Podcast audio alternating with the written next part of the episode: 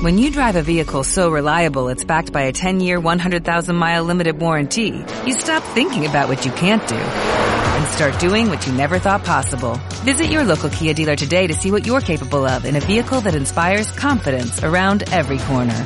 Kia, movement that inspires. Call 800-333-4KIA for details. Always drive safely. Limited inventory available. Warranties include 10-year 100,000-mile powertrain and 5-year 60,000-mile basic. Warranties are limited. See retailer for details. Hola, muy buenos días. Seguro que has visto la primera temporada de The Witcher y entre los saltos temporales, la cantidad de personajes, los bichos que salen, ¡pua! Te has perdido cosa mala en la trama, ¿verdad? Pues tranquilo que para eso, al igual que hicimos con Juego de Tronos, te traigo el resumen de The Witcher con mapa para que te enteres de todo a toda leche. Y ya que estás, suscríbete y da la maldita campanita esa que está al lado, ¿eh? Para que te avise de los próximos vídeos, que si no, no aprendes nada. Dentro intro.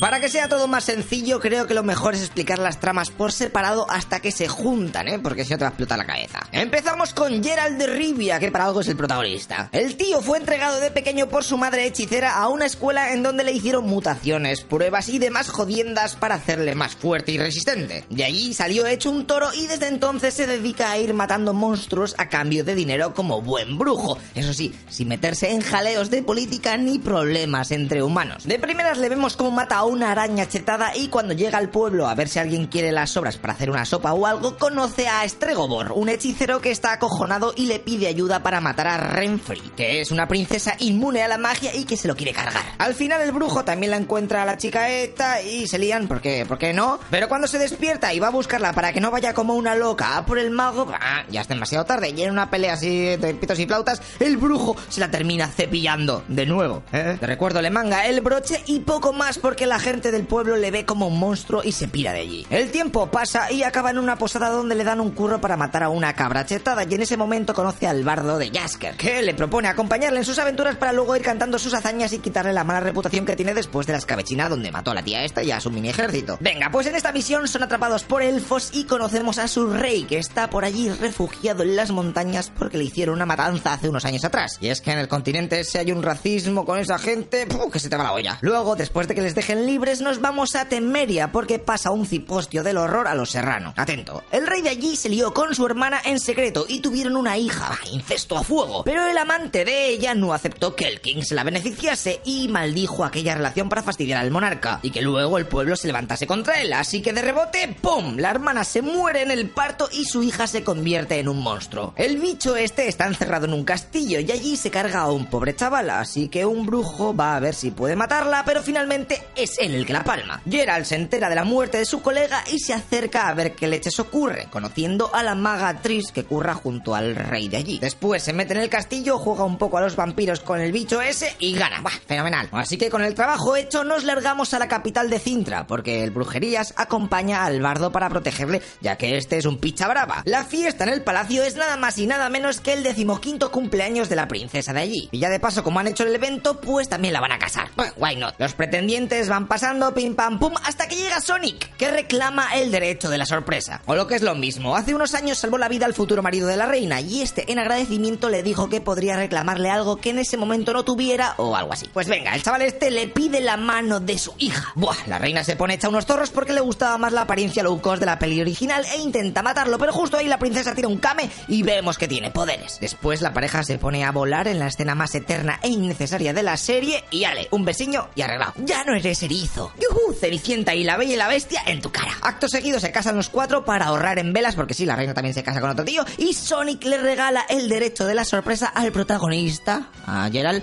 por haberle ayudado a casarse, porque la reina quería matarle y él la ha defendido. Y justo ahí vemos que la princesa está embarazada, aunque en verdad solo vomita, pero bueno, le podéis sentar mal la comida, ve, ya veo, está nerviosa, ve, que ha pasado muchas cosas por las magias, que... No, no, ha vomitado, está embarazada. Pasan los años y Gerald y Jasker se vuelven a encontrar porque desde entonces no se habían visto. Y en esas el pelostropajo pesca una lámpara mágica, pero Bisbal la rompe contra el suelo y el genio se mete dentro de él. Así que toca buscar a alguien que lo salve antes de que la palme. Corriendo llegan a una casa donde está una maga llamada Jennifer, la cual decide ayudar, pero porque en el fondo quiere poseer al genio para ser más poderosa y recuperar su fertilidad. Con la tontería, ella casi se muere. Menos mal que Gerald regresa y pide el último de los tres deseos susurrando para que no lo oigamos, ¿eh? Cual Aladín. Y el genio al final se la aspira. Así que venga, para celebrarlo, a copular. Y ahora vamos a parar un momentico esta trama porque tengo que contaros la historia de esta muchacha. En la capital del reino de Aedrin conocemos a la jorobada de Notre Dame, Jennifer. Un día, cuando estaban haciendo bullying, se teletransporta sin querer hasta la torre esa que está en la isla al lado de la escuela de magia de Aretuza. Allí conoce al tío este que no sé muy bien qué hace ahí todo el rato solo, pero bueno. Este la ayuda a volver a su ciudad, pero a los pocos días aparece por su casa la jefaza de Hogwarts y paga cuatro eurazos por la jorobada. Se la lleva al cole y Tisaya la enseña a ser una maga top pro ya porque las angulas son tan caras. En aquel lugar dan clases para ser magos y así que luego ocurren ayudando a los diferentes reyes del continente. Pues genial, los años pasan, Jennifer se lía con el tío ese de la torre, que es ayudante a su vez del mago Estregobor, ¿eh?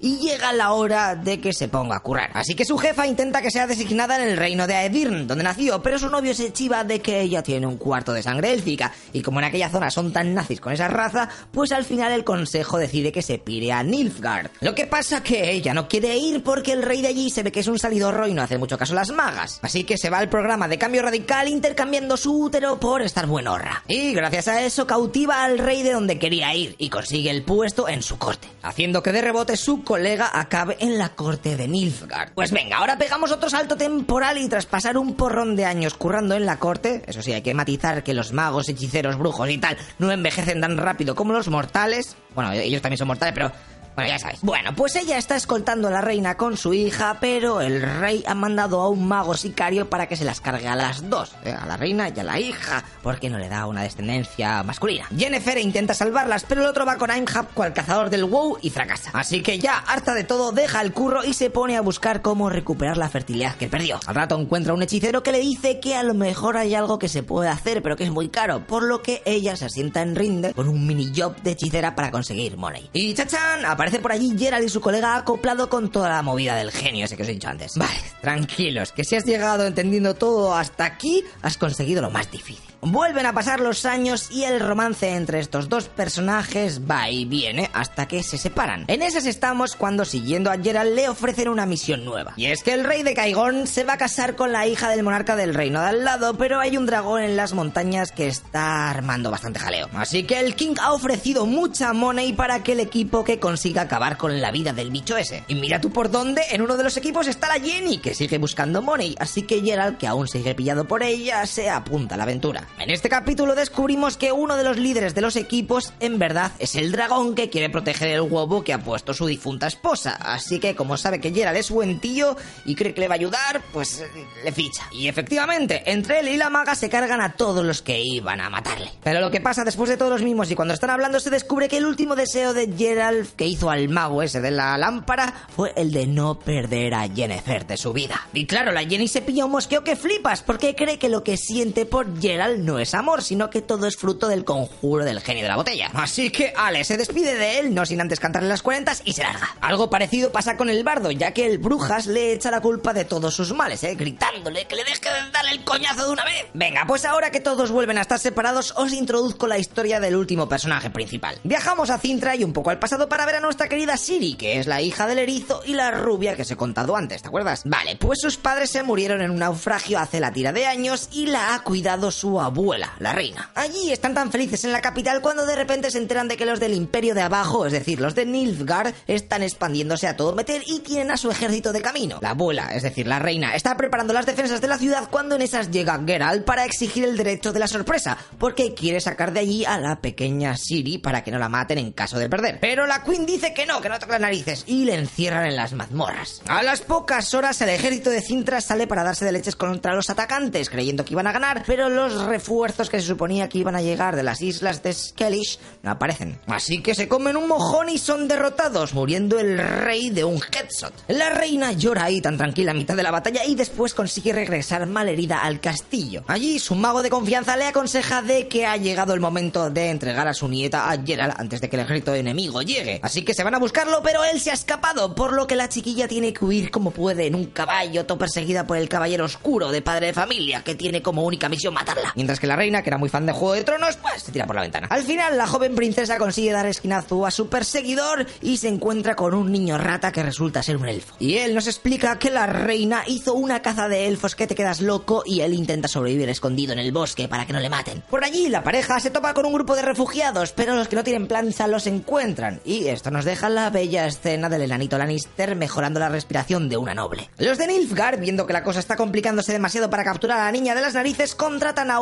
que puede cambiar de apariencia, así que se hace pasar por el mago que era colega de su abuela y de paso lo mata. El tío este consigue encontrar a Siri y la convence para que le acompañe, pero en mitad del camino la chavala empieza a freírle a preguntas y se descubre que en realidad es un Doppler. Hay una pelea tal cual, luego la capturan, pero el niño rata la rescata y finalmente acaba siendo encontrada por una señora que se la lleva para casa cual llavero. Gerald, que estaba buscándola desde que se escapó de las mazmorras, acaba herido por unos no muertos del Warcraft y se le aparece su madre que le cura by the face y finalmente un hombre le lleva a su casa para que descanse. Pero vaya, sorpresa, este era el marido de la mujer que había traído también a la princesa a casa, la cual por cierto minutos antes se había largado de la chabola y metido en el bosque sin avisar a nadie. Así que a nuestro protagonista se le activa el sentido arácnido, va a la arboleda y chachán, dos de los protas por fin se encuentran. Vamos toda la temporada para que esto pase. Venga, pues mientras todo esto está ocurriendo, vamos a ver lo que pasa a pocos kilómetros de allí. Que hay una lucha de Maul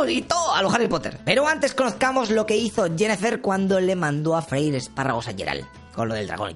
Esta se pira a Nazair y en una excavación se encuentra con su antiguo boyfriend que está en plan arqueólogo desenterrando un dildo gigante. Aquella zona está recién conquistada por el ejército de los de Nilfgaard. Ella ha ido hasta ahí para intentar volver con el de CSI que también había hecho un anuncio de Castilla y León, no sé qué, no sé si te acuerdas, pero él es el que esta vez la da calabazas. Tampoco es que le dé tiempo a llorar mucho porque aparece un mago que le cuenta que Nilfgaard está reclutando magos para su ejército y que lo mejor que puede hacer es pirarse allí a Hogwarts. Así que llegan en un momentico y todos los magos tienen una reunión para hablar sobre cómo Nilfgaard quiere invadir Cintra. Hay un debate de la leche por si hay que ayudar a estos, pero luego hay una votación y se decide que, que les den. Que ellos nunca han aceptado magos del consejo, pues ahora que no vengan pidiendo help. Y también aparece aquí la compañera de Yennefer, a la que le tocó de rebote acabar en Nilfgaard, que se está haciendo una chunga de mucho cuidado y le mete bien a la magia negra, nigromancia y deep web. Lo que pasa que aquello no se puede quedar así y la Dumbledore Milf organiza un grupo de 22 magos para parar los pies al ejército de Nilfgaard y que no se pongan a conquistar todo el continente a lo loco. Venga, pues Jennifer se apunta a esta movida. Al rato llegan a un castillo para proteger el puente y que los de negro no sigan puseando para el norte. Allí hacen un abismo de Helm con trucos de magia everywhere, gente muerta a cholón, el tío este luchando contra el caballero negro sacando espadas como churros y luego tras golpearse la cabeza mata a uno de sus colegas. No sé por qué, pero bueno, la batalla pinta bastante mal y cuando parece que está todo perdido, Jennifer activa los trucos y le mete bien al lanzallamas y se carga medio ejército enemigo. Justo en el momento que aparece el rey del incesto, ese que os he dicho antes, con su ejército que venía a ayudar en la defensa. Y así acabamos la primera temporada, muchachos. Con la Jenny que ha desaparecido después del truco ese de la barbacoa y con Gerald y Siri por fin juntos. Por mi parte nada más, espero que este resumen con el mapica os haya ayudado y os recuerdo que cuando termine la segunda temporada os haré también un resumen para que tengáis todo más claro, así que no te olvides de seguirnos eh, en las redes sociales y suscríbete si no estás, hombre. A ver, venga, hasta luego, lo que pixas.